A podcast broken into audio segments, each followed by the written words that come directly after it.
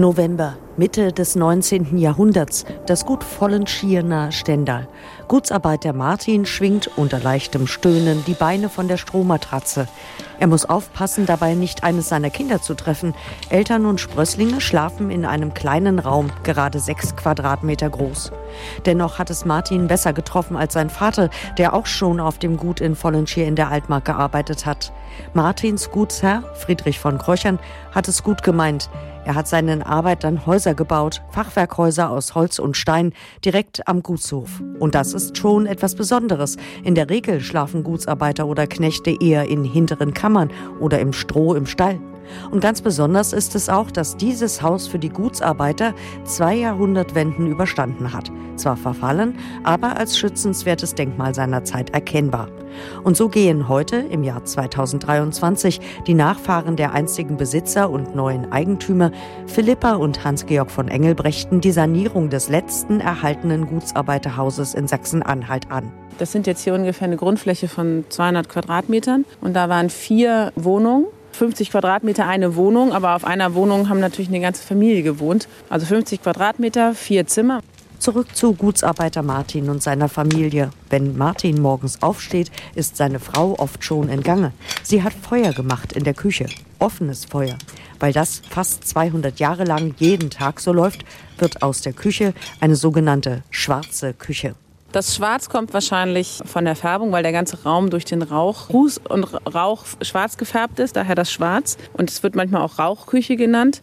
Und das Besondere dabei ist eigentlich, dass in der Küche unter offenem Feuer die ganze Zeit gekocht wird. Dadurch fungiert es wahrscheinlich auch einfach als Ofen und wärmt dadurch auch die gesamte Wohnung mit. Die schwarze Küche hat noch einen großen Vorteil. Philippa und Hans-Georg von Engelbrechten entdecken ihn, als sie zum ersten Mal vor 20 Jahren das damals marode Gutsarbeiterhaus betreten. Einen riesigen Rauchabzug über der Küchenfeuerstelle. Dann gab es irgendwann so Rauchabzüge, aber das ist nicht so ein schmaler Kamin, wie wir das heute kennen, der einfach irgendwo oben dran sitzt, sondern das ist bestimmt so über sechs Quadratmeter von dieser Küche ging so ein Rauchzug hoch. Und in den konnte man oben vom Dachboden dann auch zum Räuchern verschiedene Sachen reinhängen. Das Räucherfleisch stammt von dem einen oder anderen Tier, das sich die Familie hinten im Stall hält. Der gehört mit zum Gutsarbeiterhaus genauso wie ein kleiner Garten. Daran aber denkt Gutsarbeiter Martin beim Aufstehen vor etwa 200 Jahren nicht. Die morgendliche Wärme tut seinen Knochen gut. Sein Tag wird anstrengend genug. Während sein Herr noch im großen Gutshaus unter Daunenfedern schnarcht, macht er sich an die Arbeit. Der Tag ging sicherlich früh los, weil die Tiere versorgt werden müssen, weil die Kühe gemolken werden und und und. Früher hatte ein Bauernhof, ein landwirtschaftlicher Betrieb, definitiv alles, was es an Tieren gibt. Also mindestens eine Kuh und ein Schwein und wahrscheinlich Hühner für die Eier. Und also das ist wahrscheinlich noch das Mindeste, gerade mit den ganzen Tieren, die sie hatten. Und auch die Pferde, die sie zu versorgen haben und Kühe, ging der Tag sicherlich früh los und war spät zu Ende. Heute rumpeln schwere landwirtschaftliche Maschinen über den Gutshof in vollen Schier. Die Arbeit ist immer noch kein Zuckerschlecken, mit der von Martins Generation aber überhaupt nicht mehr zu vergleichen.